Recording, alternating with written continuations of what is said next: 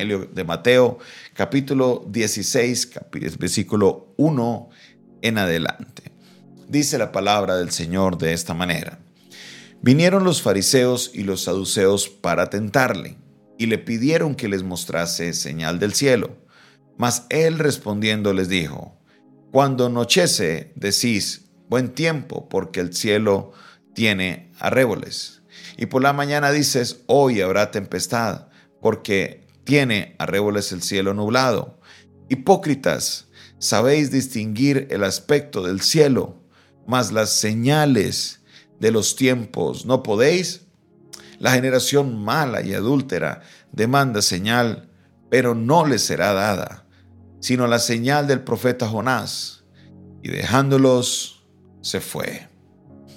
Acá Jesús está teniendo una confrontación más con los fariseos, aquellos que siempre estaban buscándole esa caída a Jesús. Tenían problema con él porque de la manera que él enseñaba, la gente le escuchaba. La gente nos dice la palabra de Dios que Jesús predicaba como aquella persona que tiene autoridad. Le escuchaban, le seguían, como acabamos de leer el día de ayer, se iban por el desierto hasta con Jesús tres días para escuchar la enseñanza. A lo mejor a los fariseos ya les estaban dejando de escuchar y por esa razón tenían este problema. No creían que Jesús fuera y siempre públicamente estaban buscándole la manera de que Él cayera, la manera de que Él deslizara, la manera en la que Él pudiera no responder a una pregunta. Danos una señal, Jesús. Los fariseos y los saduceos se unían. Señor, danos una señal. Entonces Jesús le responde de la siguiente manera. En la noche, si ustedes ven el cielo como rojo, dirán, qué buen tiempo está haciendo.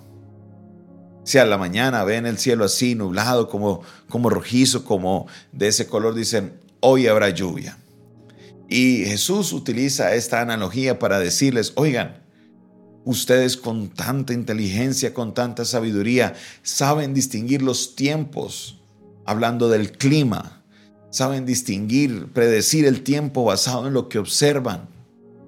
Y viendo lo que yo he hecho, no son capaces de distinguir que este es el tiempo del Mesías. Generación mala y adúltera.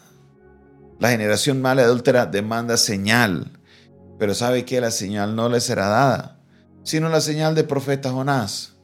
El profeta que fue y anunció al pueblo y le dijo, viene juicio de Dios. Eso es todo. Será la única señal que se le dará.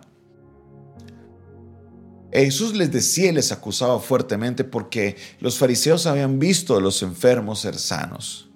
Los fariseos habían visto cómo los cautivos eran libres. Es más, varias veces trataron de hacer algo por él en el templo, porque en el templo, a la vista de todos, hombres y mujeres, eran sanos.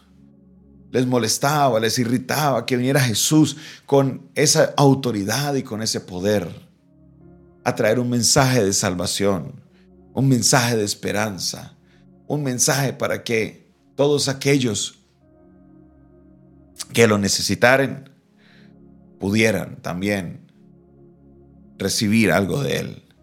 Los fariseos estaban incómodos y muy incómodos y por esa razón atacaban a Jesús. Danos una señal. Como tratando de decir, bueno, si eres Dios, ven, o si tú eres el Hijo de Dios, haznos un milagro.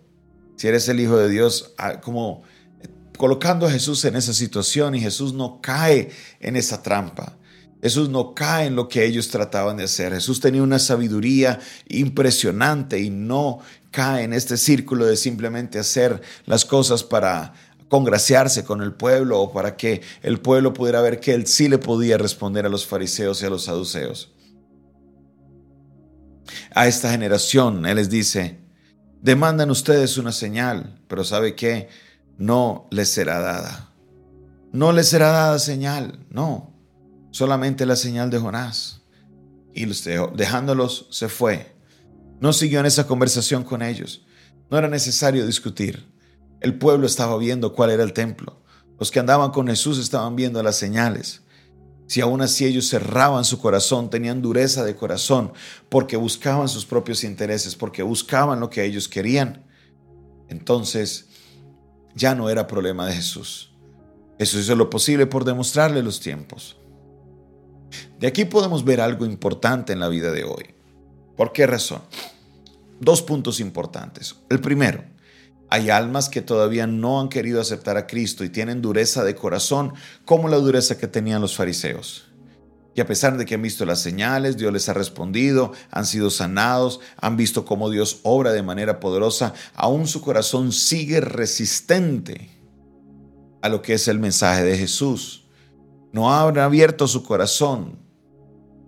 Y a lo mejor están en este momento diciendo, Jesús, si eres real, dame una señal. Y Jesús les dice, ya ha sido suficiente lo que les he mostrado. ¿Qué más quieren? ¿Qué más quieren? No, no les va a ser dada señal, porque ya la han visto, ya se les ha dado, ya la han observado y aún así siguen incrédulos. No puedes seguir así, debes tomar la determinación y decir, dejo mi incredulidad y me acerco a Jesucristo. También hay un segundo punto importante y es el punto del que quiero enfocarme un poco más. Y es un llamado a la iglesia. Sí, un llamado a la iglesia. Porque gran parte de la iglesia, la iglesia cristiana, está andando sin Jesucristo. Gran parte de la iglesia cristiana está sin Cristo y somos con la sal que no sala, como el azúcar que no endulza. Es algo triste porque el ser humano en el afán de sus propios intereses el ser humano en el afán de lo que quiere hacer, de su búsqueda de la prosperidad, de su búsqueda de sus planes, de su búsqueda de sentirse poderoso, se ha enfocado en llenar bodegas, se ha enfocado en, ser visible, se ha enfocado en ser famoso, pero se nos ha olvidado lo más importante y es Jesucristo. Jesucristo nos dijo el que ni que todo aquel que quiere ir en pos de él, que tome su cruz y le siga. Pero no se interponen primero nuestros planes, se interponen primero nuestros intereses y comprometemos nuestros valores, aún lo más importante que es Jesucristo. No podemos hacer eso, iglesia. No podemos hacer eso para nada. Nosotros debemos tener la sabiduría para entender que la iglesia de Cristo, lo más importante que necesita es a Cristo. No necesita nada más. No necesita ese evangelio de la prosperidad, no necesita ese evangelio que solamente se dedica a evangelizar a los otros cristianos para llenar bodegas, solo para decir que son más grandes o para entrar en guerras personales con otras iglesias. Esto no es el evangelio.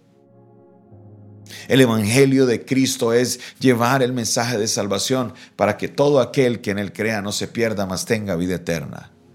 Si vas a hablarle de alguien de tu iglesia, háblale a alguien que no conoce de Cristo. Gánatelo para Cristo. Llévalo a los pies de Cristo. Si quieres evangelizar, acércate a alguien que no conoce de Jesucristo. Si quieres ser próspero, pídele a Dios que te dé, pero también sé buen administrador. Necesitamos cambiar nuestra perspectiva porque la iglesia de Cristo no puede seguir sin Cristo. Lo más importante en la vida del creyente es Cristo, Cristo, Cristo, Cristo. Y todo lo que se interponga al plan de Cristo será igual a los fariseos y a los saduceos de esta época que demandaban una señal. A los cuales Jesús les dijo, generación mala y adúltera.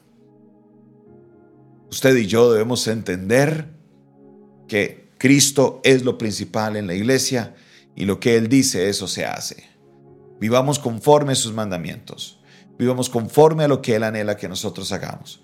Dejemos a un lado nuestros planes personales y sigamos en obediencia a lo que Él tiene preparado para nuestra vida. Gracias Señor, te damos por tu palabra. Te pedimos perdón en este día, Señor, porque muchas veces nos hemos comportado como esos fariseos y saduceos, que interponían sus intereses a lo que tú querías hacer, oh Jesucristo. En este día, Señor, nos levantamos pidiéndote, Señor, que nos guías y que nos diriges para que siempre podamos, Señor, poner a Cristo en el primer lugar. Padre Celestial, levanto mi voz. Padre Celestial, levanto mi ser en esta hora para que se haga tu voluntad y no la nuestra. En el nombre de Jesús. Amén y amén. Esta fue una producción del Departamento de Comunicaciones del Centro de Fe y Esperanza, la Iglesia de los Altares, un consejo oportuno en un momento de crisis. Se despide de ustedes en esta hora su pastor y amigo Jonathan Castañeda, quien les bendice en esta hora de la mañana. Recuerde, mi amigo y mi hermano, mi amiga y mi hermana, que si esta palabra fue de bendición para su vida, no olvide darle el dedito arriba, el me gusta, no olvide suscribirse a nuestro canal, también comparte este video, comparte este audio. Si quieres aprender más de nuestro ministerio, si quieres enviar una ofrenda para que este ministerio pueda continuar predicando la palabra, envíanos un WhatsApp al 316-617-7888. De nuevo, 316-617-7888. Dios te bendiga Dios te guarde, que tengas una maravillosa mañana delante de la presencia del Señor.